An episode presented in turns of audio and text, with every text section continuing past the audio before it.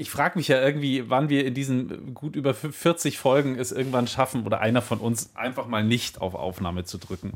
Und das dann aber auch erst zu merken, wenn alles schon im Kasten ist, alle um 11 Uhr abends völlig am Sack und nur noch ins Bett wollen und dann, sorry Leute, wir müssen noch mal bis 2 Uhr aufnehmen. Ja. oh, um Gottes Willen. Alright.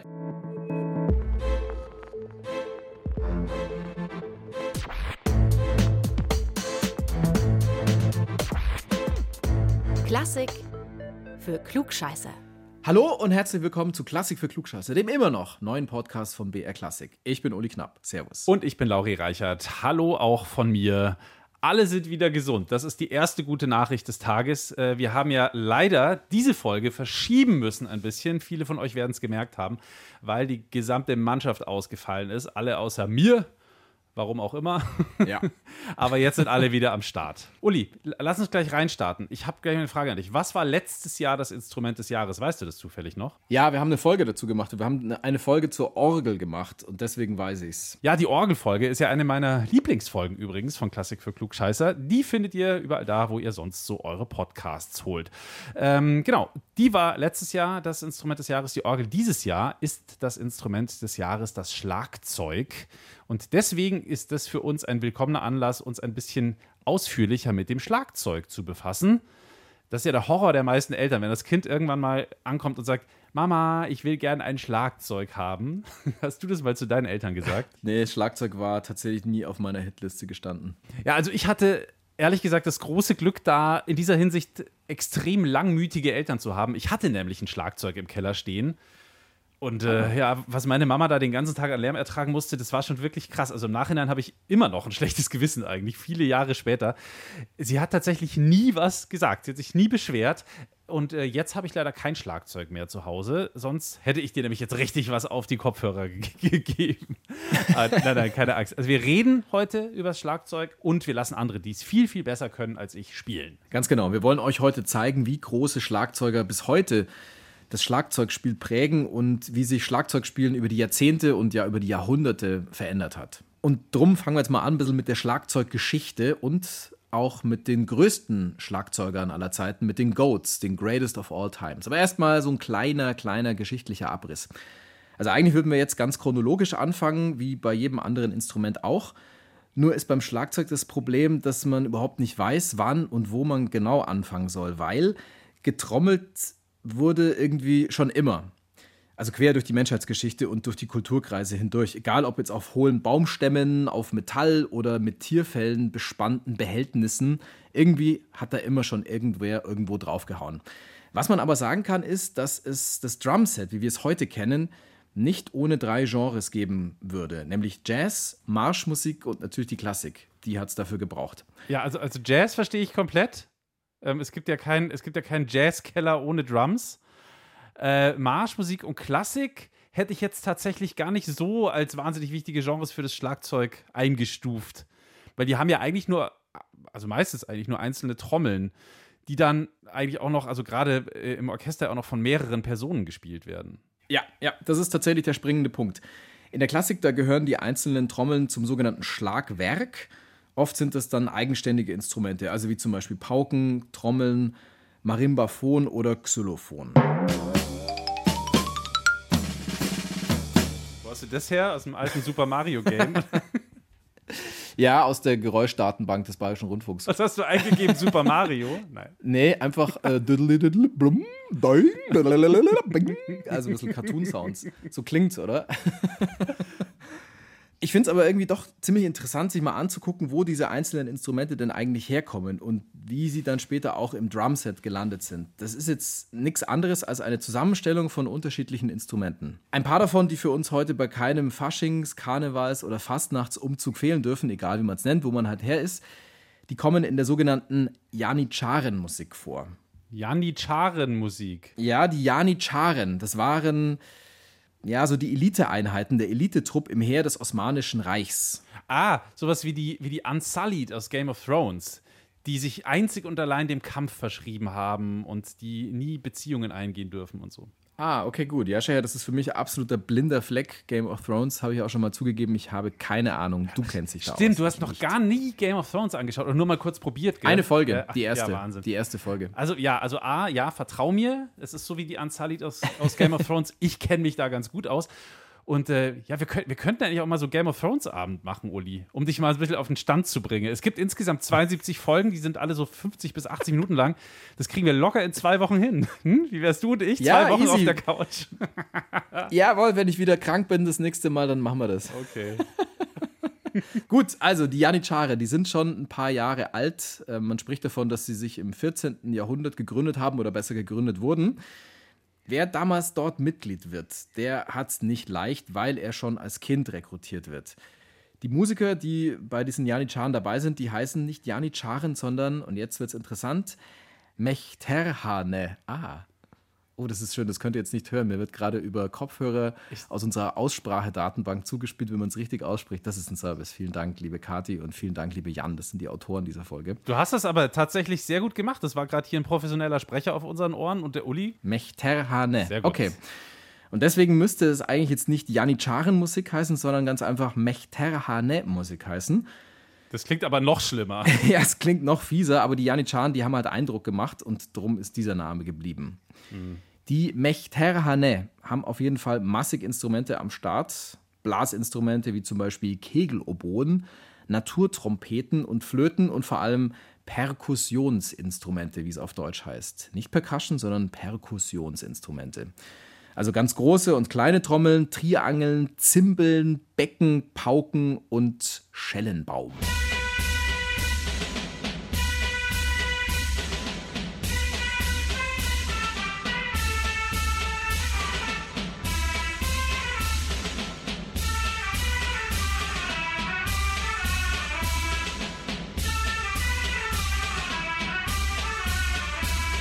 Will man gleich mitmarschieren, gell? Auch wenn man eigentlich so mit Armeen und so nix am Hut hat. Okay, ja, ich wollte gerade wissen, wie es auf dich wirkt, aber dann haben wir jetzt schon die, die einerseits diese die Wirkung, dass man vielleicht mitmachen will, andererseits hat es so viel Kavum und Karums, dass es halt auch so ein bisschen, naja, ich glaube, äh, andere Leute einschüchtern kann. Also der eine Punkt ist, der laute Sound, der ist für die Soldaten wie so eine Art Droge. Stellst dir vor, wie bei einem guten Konzert, du wirst förmlich da bedröhnt von der Mucke, von dem Sound. Und auf der anderen Seite, da schreckt dieser Lärm, dieser Sound die Feinde vielleicht ab. Das sind so die Effekte, die die Musik, glaube ich, erzielt. Und bei dir halt, dass du mitmachen willst, ist auch ein ganz guter Effekt. Mitmachen ist vielleicht übertrieben, also ich würde mir jetzt kein Schwert schnappen wollen, aber Ja. ich kann sehr gut verstehen, warum einen sowas hochputscht. Und vor allem, wenn man da ganz in der Nähe steht. Wir haben das jetzt hier ja nur quasi durch Kopfhörer oder ihr vielleicht durch Lautsprecher gehört, aber wenn man mal neben so einer richtig lauten Kapelle steht, die Mhm. vielleicht so richtig auch eine, viele Trommeln dabei hat, dann, dann, dann spürt man das ja richtig körperlich. So. Ja, ja, klar, das geht dir durch Mark und Bein. Exakt. In Wien ist die Musik dann damals geblieben und auch in unserer Marschmusik, die sogenannte türkische Militärmusik oder auch Janitscharenmusik heißt sie. Im polnischen und im österreichischen Militär gibt es damals sogar türkische Kapellen und die Preußen haben ihre Militärmusiker auch lange Jahre lang Janitscharen genannt. Ach ja, und die Instrumente sind dann sozusagen einfach geblieben. Ja, genauso wie das Gefühl der Betäubung. Denk dran, wenn du das nächste Mal auf einem Volksfest bist, wenn die Besowski-Blaskapelle mit Trommeln und Schellenbaum zugedröhnt an dir vorbeiläuft, dann soll das genau so sein. Und jetzt dudel ich mal rüber zur Klassik, weil nämlich auch die All-Time-Stars der Klassik diese Musik benutzt haben. Mozart zum Beispiel in seiner Oper Entführung aus dem Serai. 1782 war da die Uraufführung. Kurz zur Geschichte: Der Sultan ist der Bösewicht, der Harem ist das mystisch-exotische, also letztlich irgendwie, wie zu erwarten war, ein Cocktail an Vorurteilen und an Rassismen. Und dazu dann eben Trommel und Becken aller sogenannter türkischer Musik.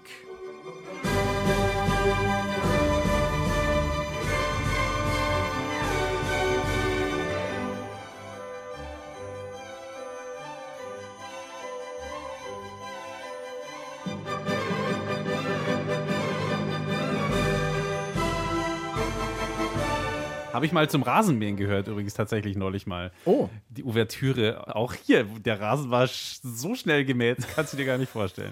Hat mich auch, ist kein, kein Schmuh, ist tatsächlich vor ein paar Wochen so gewesen. Geil. Hast du so ein schönes Muster dann noch reinrasiert aus lauter Ergriffenheit oder aus Bedröhntheit oder wie auch immer? Nee, aber ich war einfach sehr viel schneller als sonst. Wow. Oder sehr viel motivierter als sonst, kann auch sein. Ja, und jetzt mal abgesehen vom, vom Rasenmähen, das ist schon auch interessant, also so aus äh, postkolonialer Sicht, wie man damals, in dem Fall Mozart, Musik verwurstelt hat. Oder eben, also in dem Fall ja auch ganz krass mit Stereotypen besetzt hat. Oder halt einfach die Musik einfach mal so übernimmt. Einschließlich der Instrumente. Ja, und jetzt kriegen wir langsam auch wieder die Kurve zurück zum Schlagwerk. Wir haben uns mit Philo Zungi unterhalten. Philo hat klassisches Schlagwerk an der Hochschule für Musik und Theater in München studiert und spielt unter anderem bei Mine die Drums. Sag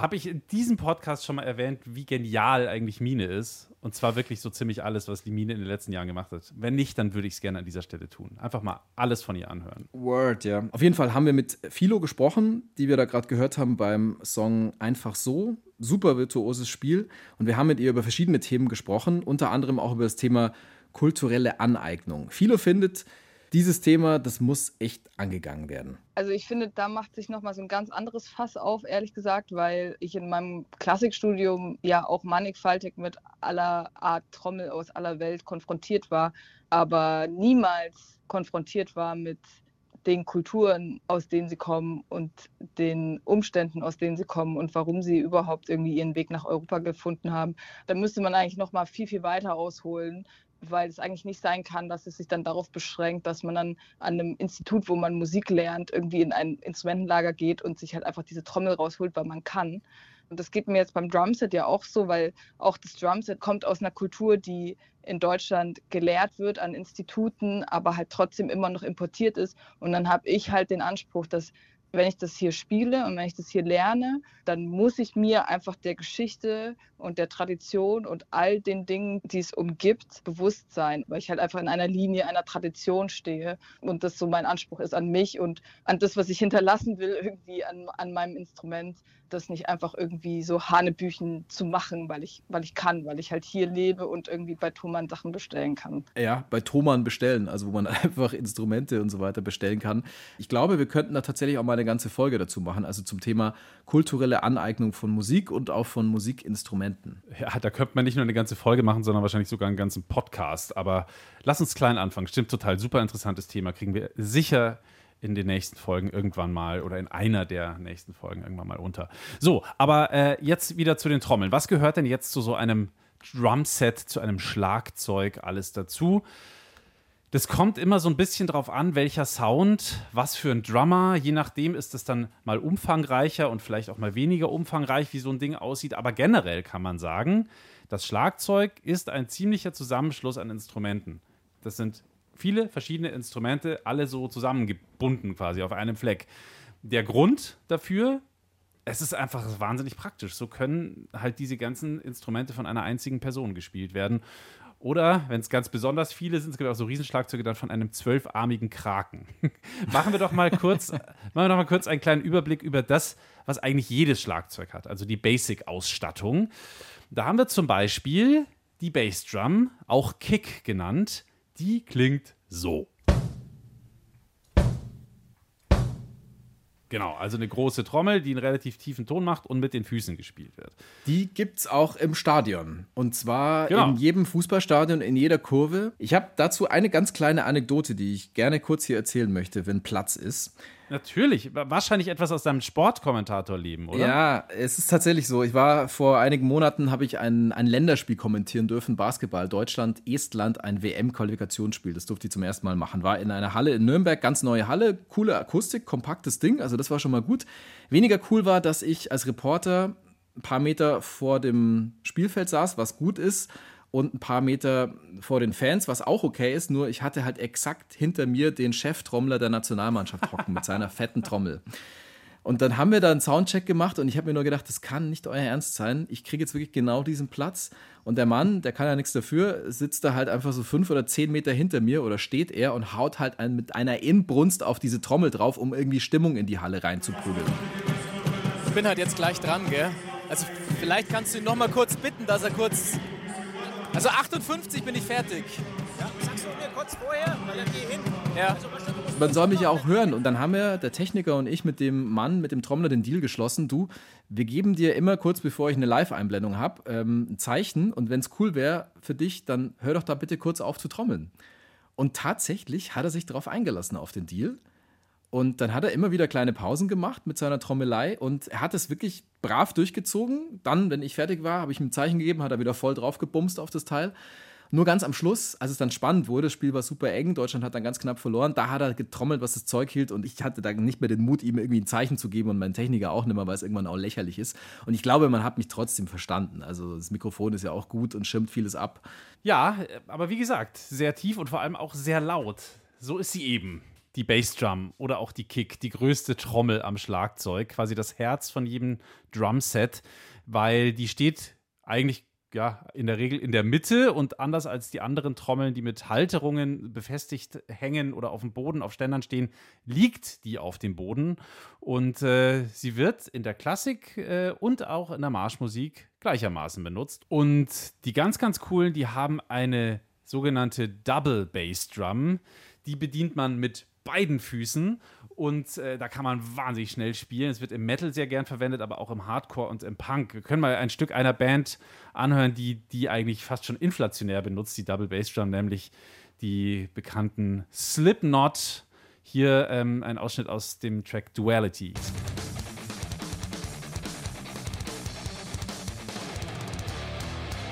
Also da haben wir gerade Duality gehört von der Band Slipknot, eine Band, die diese Double Bass Drum fast schon inflationär benutzt.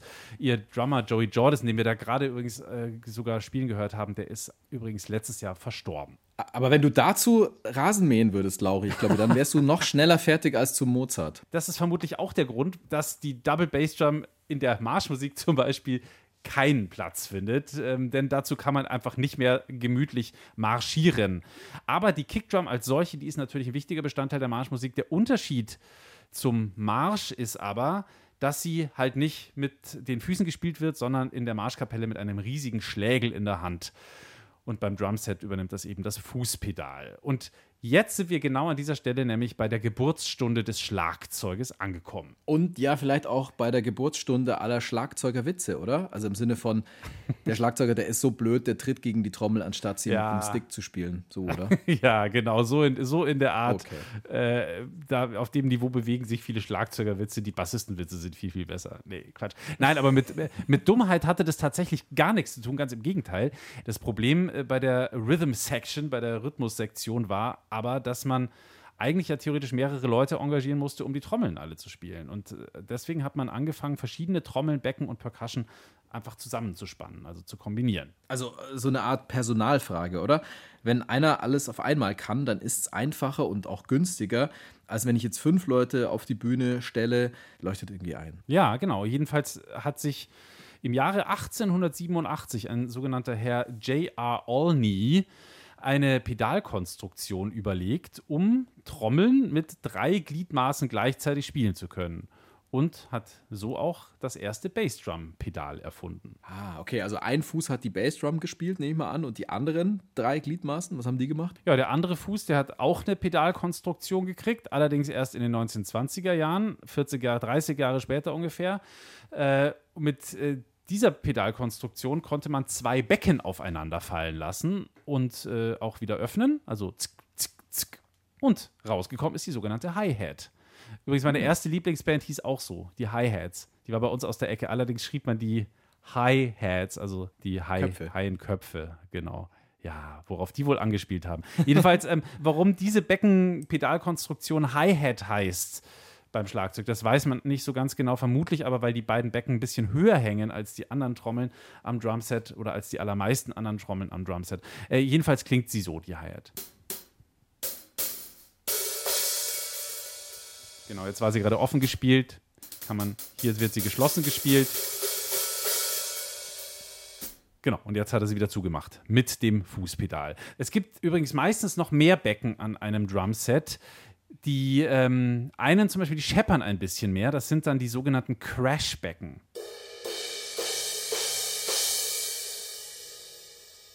Genau, da verschwimmt der Sound so ein bisschen, ist dafür ziemlich stechend. Und dann gibt es noch die, die so ein bisschen definierter klingen, ein bisschen mehr nach Ping, wenn du so willst. Und das sind dann die sogenannten Ride-Becken. Genau. Und damit hätten wir sozusagen die Basisausstattung eines Schlagzeuges schon zusammen. Es gibt noch wahnsinnig viele Variationen davon. Es gibt vor allem auch noch bei den Becken ganz viele unterschiedliche Variationen, sogenannte China-Becken, Splash-Becken, Gongs und so weiter und so fort. Die können wir jetzt hier und brauchen jetzt eigentlich auch gar nicht alle aufzählen. Ähm, aber wie gesagt, Hi-Hat, Crash und Ride-Becken, das sind so die essentiellen am Schlagzeug. So, und jetzt noch mal zurück zu den Trommeln. Zwischen Hi-Hat und Bassdrum steht die sogenannte Snare Drum. Die haben die äh, Drummer meistens so zwischen den Beinen stehen. Äh, die kommt auch aus der Marschmusik und auch aus der Klassik und die heißt deswegen Snare Drum, weil es die einzige Trommel am Drumset ist, die sogenannte Snare Wires hat. Unten drunter, sozusagen unter dem Resonanzfeld, da sind die gespannt. Also auf Deutsch quasi ein Teppich aus dünnen Metallstreben. Ähm, und wenn du dann auf die Trommel drauf haust, dann raschelt die, also dann snaret die. Deswegen heißt die Snare Drum und klingt so. Genau. Da hörst du das unten. Den Sound, den kennt man eigentlich auch aus jeder Marschkapelle. Und man kennt ihn auch aus diesem absoluten Glanzlicht der kleinen Trommel in der Orchesterliteratur.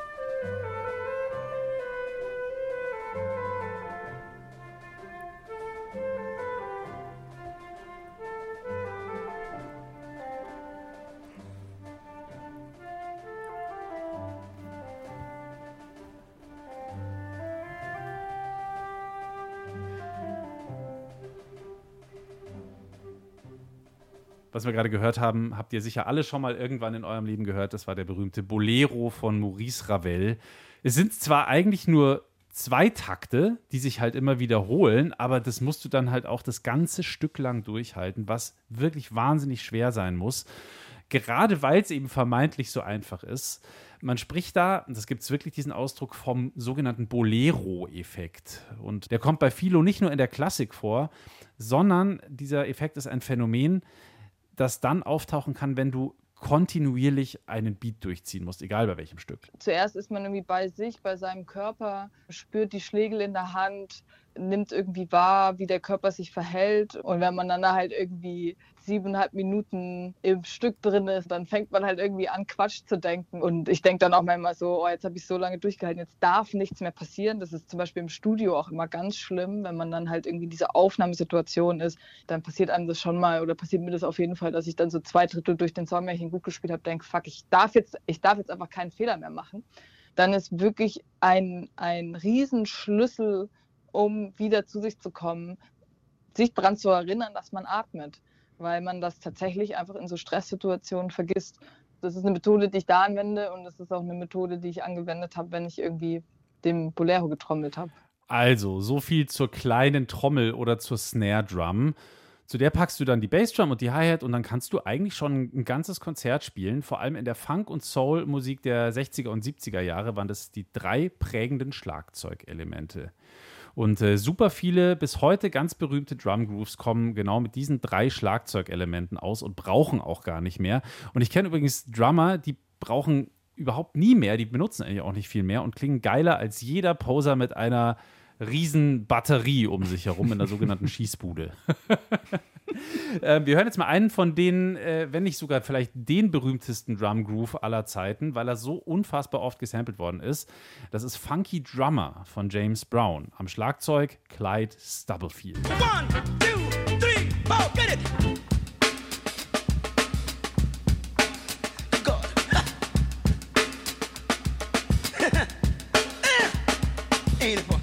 Gar nicht so viel dabei, eigentlich total minimalistisch, aber grooved wie absolute Hölle. Ja, und es kommt einem halt auch irgendwie bekannt vor. Oder? Also Ja, ja. in irgendeiner Form hat das, glaube ich, jeder schon mal irgendwo gehört, das Ding. Ja, weil dieser Schlagzeug-Groove halt auch einfach mal ein komplettes Genre geprägt hat, nämlich den Hip-Hop. So unfassbar viele MCs und Produzenten haben diesen Groove gesampelt. Mos Def, Jay-Z, NWA, Public Enemy, Dr. Dre und so weiter und so fort. Wir hören mal in einen Public Enemy-Track rein, wo dieser Groove auch vorkommt.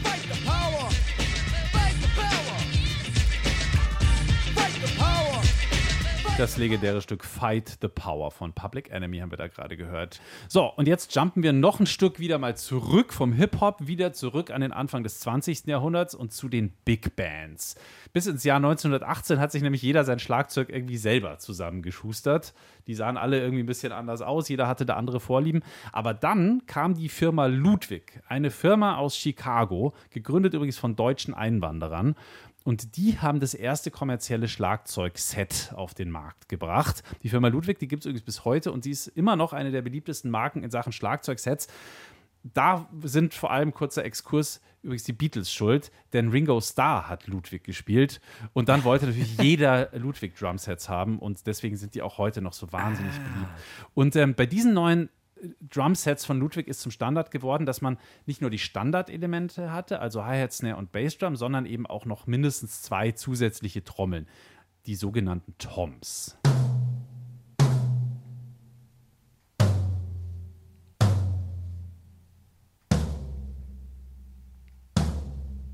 Genau, da haben wir jetzt drei verschiedene Toms gehört, eine, eine kleine, eine mittlere und eine große, eine sogenannte Stand-Tom. Bis heute hängt mindestens eins davon auf der Bassdrum, das ist die sogenannte Hängetom. Und dann gibt es noch eine große, die steht neben der Bassdrum auf drei Metallbeinen und die nennt man Stand-Tom. Die Schlagzeuge, die so in der Rock- und Popmusik verwendet werden, die gehören jetzt nicht zum klassischen Klangkörper eines Orchesters, aber ähm, in der Filmmusik, in der Operette und auch in Musicals sind die schon gerne gesehen, die Drum-Sets, wie hier bei diesem wunderschönen Schmalz von Leonard Bernstein, die West Side Story.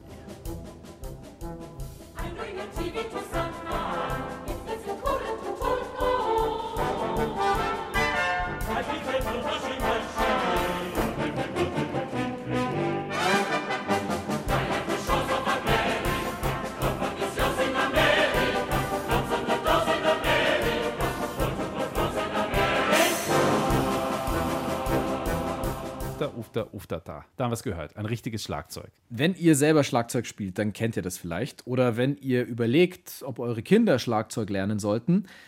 Das Schlagzeug ist halt ganz oft verschrien als der große Krachmacher unter den Instrumenten. Was jetzt die Lautstärke angeht, okay, es ist wirklich laut. Ich habe ein paar Beispiele rausgezogen, wie laut das Ding wirklich ist. Also, der Schalldruckpegel eines Schlagzeugs liegt bei 93 Dezibel. Zum Vergleich, ein Presslufthammer hat 80 Dezibel. Drums sind also lauter als der Presslufthammer auf dem Bau, kann man festhalten. Und jetzt kommen wir mal zum Gesetz. Lauri, was glaubst du, was in Deutschland erlaubt ist? Also, wo liegt die Zimmerlautstärke in Wohnhäusern, die gesetzlich erlaubt ist? Okay, also 80 hat einen Presslufthammer, dann ist es vermutlich weniger, weil ich glaube nicht, dass man einfach so in seiner Wohnung Pressluft hämmern darf. Äh, 80 Dezibel, 50, 60. Ja, du bist nah dran, du bist nah dran. Die Grenze liegt bei 40 Dezibel untertags und 30 in der Nacht. Aber wenn euch die Nachbarn wieder blöd kommen, dann könnt ihr ihnen ganz gerne mal einen schönen Gruß von uns Klugscheißern ausrichten. Es gibt da nämlich schon Ausnahmen. Und zwar gibt es Gerichtsurteile, die es einem erlauben, dass man eben Musik machen darf und auch ziemlich laut. Da gibt es zum Beispiel ein Urteil des Oberlandesgerichts Karlsruhe und nach diesem Urteil dürfen Saxophon und Klarinette wochentags bis zu zwei und sonntags höchstens eine Stunde gespielt werden. Beim Schlagzeug, da erlaubt das Landgericht Freiburg je eine Stunde vormittags und nachmittags. Und das Landgericht Nürnberg-Fürth sagt, eineinhalb Stunden täglich sind erlaubt. Das ist jetzt für jemanden, der professioneller Schlagzeuger äh, ist, natürlich viel zu wenig. Ja, genau, da musst du in einen schalldichten Keller gehen oder irgendwo anders hin, auf die Wiese raus. Auf jeden Fall kannst du das natürlich in einem normalen Wohnhaus nicht bringen. Allerdings ist es so, dass jetzt ein generelles Verbot per Hausordnung tatsächlich rechtlich unwirksam ist. Da es dem Recht auf Entfaltung der Persönlichkeit entgegensteht, Genauso die generelle Beschränkung auf Zimmerlautstärke, denn das käme beim Klavier dann letztlich einem Musizierverbot gleich. Und, und ganz ehrlich, jemand, der Schlagzeug übt, klingt immer noch schöner als jemand, der Rasen mäht. Und diese Dinger sind auch wahnsinnig laut. und das darf man ja auch in Deutschland. Ja, Rasenmähen darfst du auch permanent. Dann darf man bitte auch Ja. gefälligst Schlagzeug, Saxophon oder Klavier üben. Jetzt gibt es Genres, die unbedingt Schlagzeuger brauchen und Schlagzeugerinnen. Aber man kann das Schlagzeug auch einfach alleine nehmen, also als Soloinstrument. Einige der bis heute prägendsten und technisch versiertesten Schlagzeuger haben das Schlagzeug als Soloinstrument wirklich groß gemacht. Man kann sogar sagen, dass sie eine Art Attraktion daraus gemacht haben. Nehmen wir zum Beispiel die Rockdrummer von Bands wie Iron Butterfly oder Led Zeppelin. Also diese Leute, die haben die Schlagzeugsoli zwar nicht erfunden, das waren tatsächlich die Jazzer, allen voran der Big Band Leader und gefürchtete Choleriker Buddy Rich, den kennt man als Spätzle von Frank Sinatra. Dieser Buddy Rich, der hatte große Fernsehauftritte, in denen er ganz gerne mal mit und auch ohne seine Big Band aufgetreten ist, aber jedes Mal hinterm Schlagzeug die Leute wirklich unterhalten hat.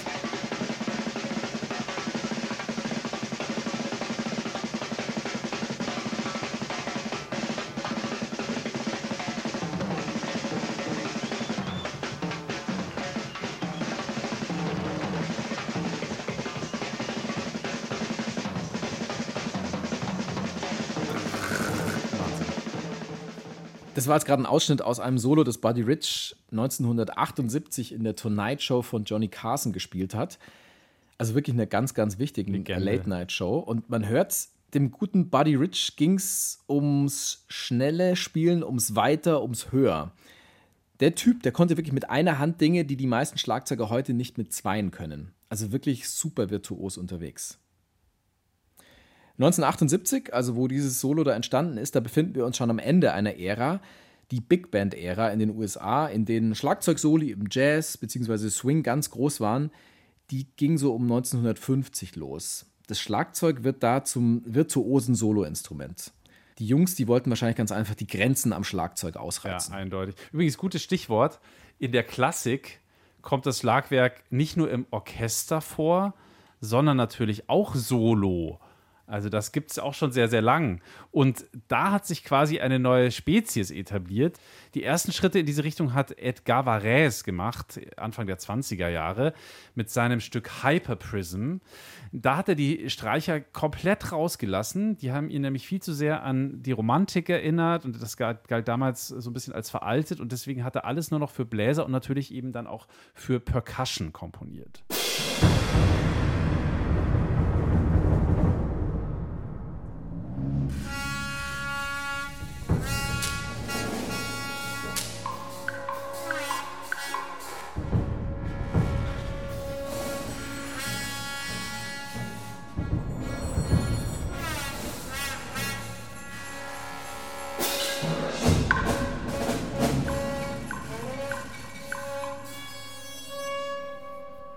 Übrigens, Uli, rate mal, wie viele, wie viele Schlagzeuger wir da gerade gehört haben. Es war nicht nur einer, so viel verrate ich dir. Boah, keine Also, Ahnung, also es- viele. also in- ähm, fünf, sechs, ja, sieben? Ja, es war noch mehr. Also in diesem Stück hier Hyperprism von Edgar Varese kommen neun Bläser vor und 13 Schlagzeuger. Die musste auch erstmal alle synchronisieren. Das ist schon ganz schön krass. Jedenfalls ist im Laufe der Jahre die Percussion immer weiter in den Vordergrund gewandert. Mittlerweile, ja nicht nur mittlerweile, schon seit vielen Jahren gibt es auch viele Stücke für Solo-Percussion. Das Repertoire wächst auch immer weiter. Das liegt unter anderem an Menschen wie Martin Grubinger aus Salzburg. Wir können keine Folge über das Schlagzeug machen, ohne seinen Namen nicht zumindest einmal erwähnt zu haben. Er ist wirklich eine Art Superstar unter den Percussionisten. Er macht ganze Hallen voll und natürlich schreiben ihm auch viele Komponisten Stücke direkt auf den Leib. Zum Beispiel Avner Dorman, der hat ihm das Stück Frozen in Time geschrieben. Und hier hören wir dann auch den Herrn Grubinger dieses Stück spielen.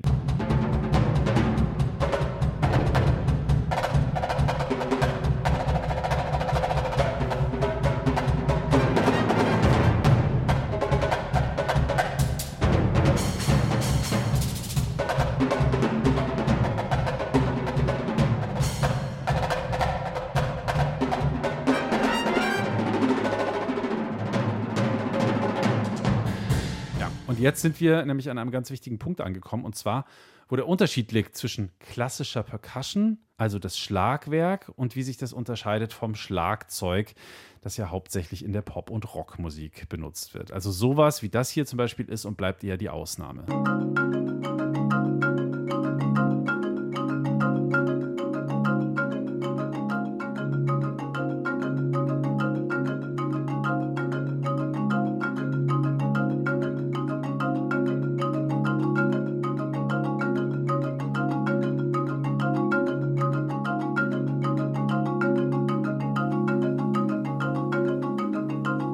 Reich. Ja, den Mann haben wir schon öfter gehört. Steve Reich, ja. Genau. Der Ich glaube, er ist Dauergast bei Klasse für Klugscheiße. Wir haben schon mehrere Folgen mit ihm gemacht. Auch dieses Stück ist hier schon ein paar Mal vorgekommen. Six Marimbas heißt es. Äh, mehr dazu findet ihr in unserer Folge über neue Musik. Also, ich äh, fasse nochmal zusammen. Das klassische Schlagwerk hat in den meisten Stücken eher eine unterstützende Wirkung, eher im Hintergrund. Das Schlagzeug wird eigentlich viel prominenter eingesetzt und manchmal und in letzter Zeit immer öfter sogar als Soloinstrument. Kommen wir zum Gegenteil. Also zu jemandem, der zwar auf der Bühne im Hintergrund gesessen hat, der aber ja, ein komplettes Genre, nämlich das der Rockmusik, mit seinem Schlagzeugspiel geprägt hat. Unüberhörbar dieser Mann. Ich rede von einer, ja, von einem der exzessivsten Rockschlagzeuger überhaupt, im wahrsten Sinne des Wortes wirklich exzessiv, nämlich von John Bonham von Led Zeppelin. Ja, der war gut an den Drums und gut äh, am Glas, ja. Was mich immer interessiert bei solchen Galionsfiguren, woher die eigentlich ihre Einflüsse genommen haben. Also Menschen, die ganze Genres prägen, die tun, was noch niemand gemacht hat vorher. Das sind ja Pioniere und die haben ja keine Vorbilder so richtig. Oder zumindest niemanden, dem, Ja. sie, dem sie einfach was nachmachen können. So ist es, absolut. Ich weiß, was du meinst. Also Hard Rock stand 1968 noch wirklich ganz am Anfang. Also 1968, da haben Led Zeppelin ihr Debüt veröffentlicht. Und da gab es halt so gut wie nichts, was man kopieren konnte. Also auch John Bonham konnte quasi nichts klauen. Tatsächlich haben ihn Jazz und Big Band Drumming geprägt. Das hört man auch in seinem eigenen Solo Moby Dick.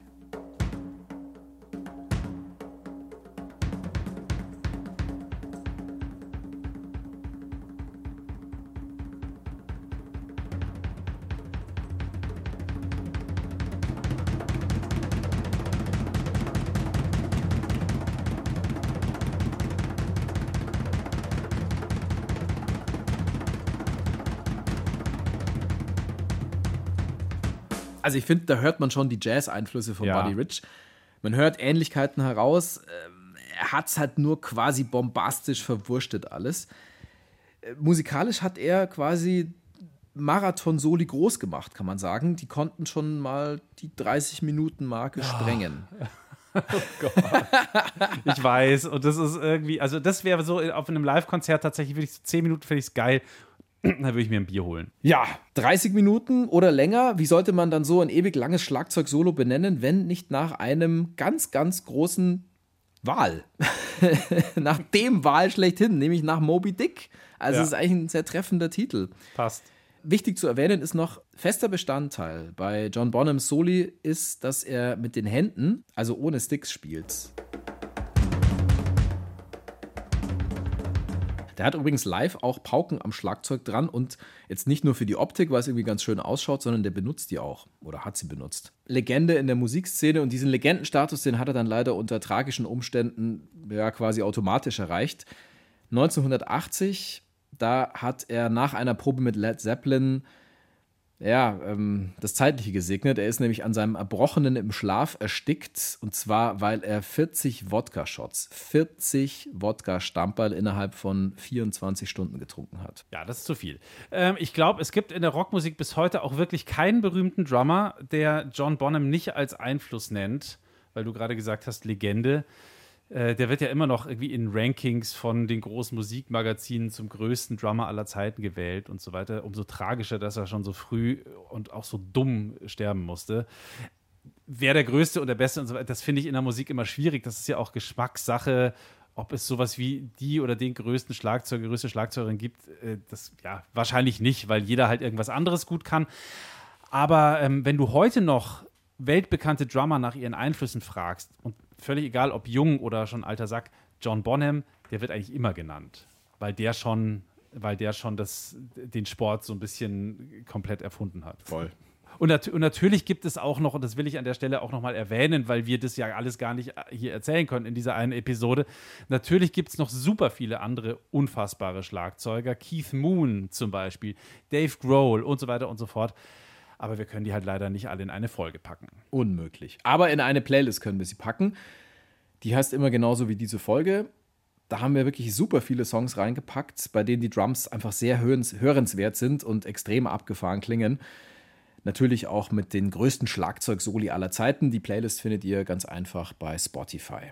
Wir setzen trotz der ohnehin schon schwindelerregend hohen Virtuosität noch einen drauf. Und zwar mit Leuten, die extrem gut Schlagzeug spielen können und dann halt auch noch richtig gut singen.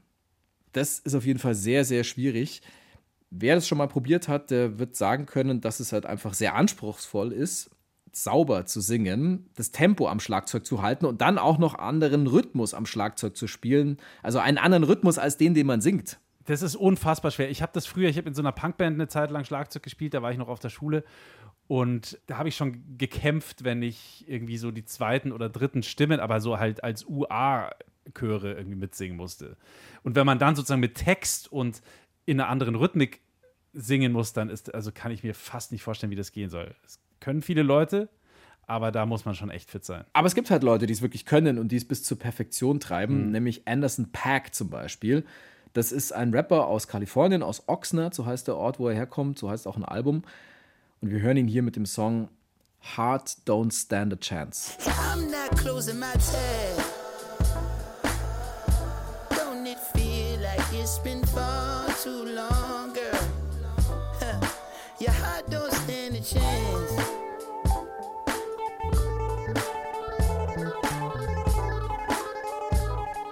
Ah, so smooth.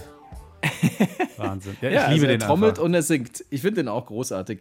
Du hast ihn doch tatsächlich mal für Puls, also für das junge Programm des Bayerischen Rundfunks, äh, interviewen dürfen vor einigen Jahren. Ja, ja, ja, das genau, das ist ein paar Jahre her. Aber es war wirklich ein super interessantes Gespräch mit ihm. Ich erinnere mich da heute noch gerne dran.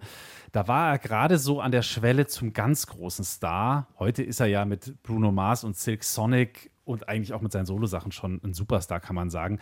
Damals hatte er gerade seine Platte Malibu rausgebracht.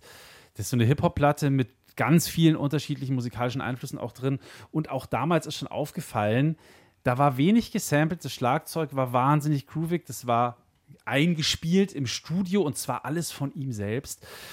Äh, denn eigentlich, das hat er mir damals erzählt, sieht er sich in erster Linie immer noch als Drummer und erst in zweiter Sicht dann als Sänger. I'm a drummer. I'm yeah. a drummer first. So you feel being like more of a drummer than a singer? Um, it's just where I started, you know, that's the foundation. And um, the singing thing came uh, later, you know, I started producing and I was DJing and rapping and different things, and then uh, singing came last. So being a drummer is sort of still important for you as an artist. It's very important. Yeah? yeah, it's very important. It's just uh, it's a huge part of uh, what I do on my live show and just my production. And, yeah. Übrigens rappt, singt und trommelt der Mann halt wirklich auch oft gleichzeitig, also auch noch rappen und Schlagzeug spielen. Also das, das ist wirklich Wahnsinn. Ich empfehle das Anderson Pack Tiny Desk Konzert. Das findet ihr äh, überall im Netz, kein Thema. Und ähm, ja, das ist einfach nur gut. Punkt. So, aber auch Anderson Pack ist nicht der Erste, der das jetzt auf so einem hohen Niveau gemacht hat. Also rappen bzw. singen und dann gleichzeitig noch trommeln. Das hat schon jemand anders vor ihm gemacht, nämlich mehr als 40 Jahre vor ihm, diese Frau.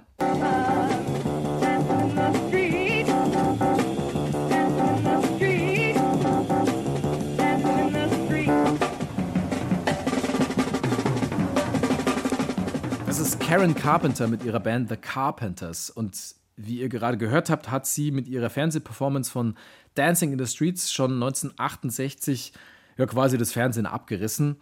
Und zwar in der Your All American College Show. Und da war sie halt erst 18. Das ist unfassbar.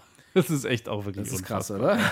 Wahnsinnsschlagzeugerin, Wahnsinnstalent. Äh, The Carpenters, die heißen so, weil es da nicht nur eine Carpenter gab, sondern zwei, nämlich Karen und Richard. Das ist ihr Bruder auch ein sehr guter Musiker und Pianist. Das Ganze ist ein nur sehr, sehr kurzes Schlagzeug-Solo, aber es hat halt einfach eine große Wirkung. Man, glaube ich, kapiert sofort, was die Frau drauf hatte.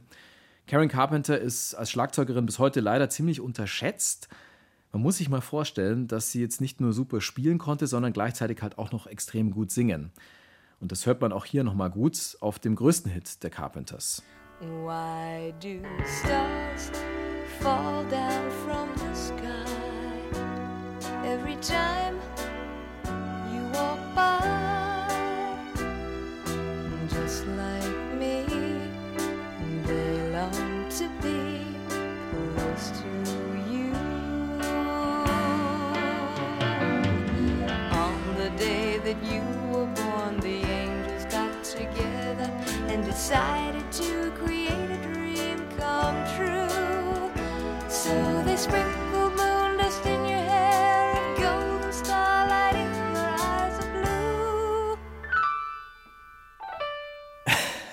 Das ist ein sehr schönes Stück von The Carpenters. Es heißt They Long to Be Close to You.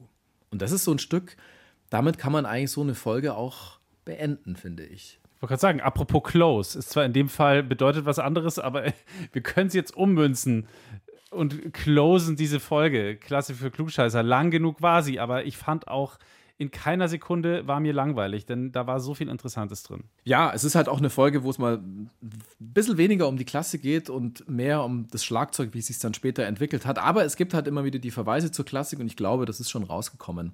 Also wenn jetzt jemand sich beschwert, hey, wo war da die klassische Musik? Sie war schon drin, aber es war halt ein bisschen weniger, weil das Schlagzeug da jetzt weniger vorkommt. Ist einfach so.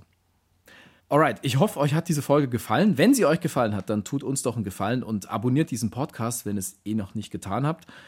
Irgendwo, wo es Podcasts gibt, einfach machen. Abschließen kostet ja nichts. Und wenn ihr schon dabei seid, auch gerne eine Bewertung dalassen. Da sind dann fünf Sterne immer das Beste. Und wenn es euch nicht gefallen hat, dann bohrt euch doch ein Loch ins Knie. War das nicht die Fraggles? Ein Loch ins Knie? Ja. Genau. Ja, ähm, nein, natürlich nicht. Bitte, bitte nicht zu Hause nachmachen. Bitte, bitte nicht zu Hause nachmachen. Apropos, weil wir gerade hier bei so Comic-ähnlichen Figuren sind, ich muss dringend noch was richtig stellen. Unser Hörer Christian hat nämlich vollkommen zu Recht moniert, dass ich in unserer Filmmusikfolge die Ritter des Rechts kurz ansinge und dann behaupte, es seien Tick, Trick und Track. Es sind natürlich Ch -Ch -Ch Chip und Chap. Ich habe mir das in dem Moment, wo ich es zum ersten Mal gehört habe, ich habe es irgendwann, als die Folge draußen war, dann im Auto angehört und war sofort peinlich berührt, dachte mir, hoffentlich merkt es niemand. Nein, ich habe mir gedacht, ich muss es, nein, ich habe natürlich gedacht, ich muss es dann gleich in der nächsten Folge richtig stellen. Und ähm, es hat tatsächlich äh, dann doch noch jemand von euch gemerkt. Danke dir, Christian, für die Korrektur und hiermit sei das äh, auch richtig gestellt. Genau. Sehr schön.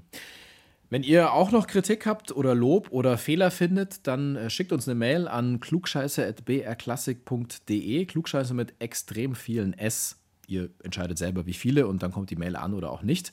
Aber schickt, schickt uns gerne Themenvorschläge, wie zum Beispiel den nächsten, nämlich die nächste Folge, da geht es ums Dirigieren. Was macht eigentlich eine Dirigentin oder ein Dirigent? Wie funktioniert das? Das Dirigat.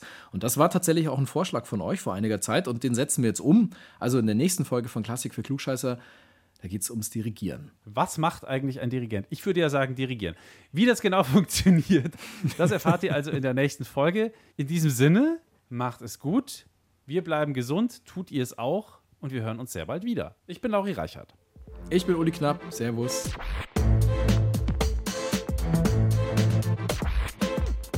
Klassik für Klugscheißer.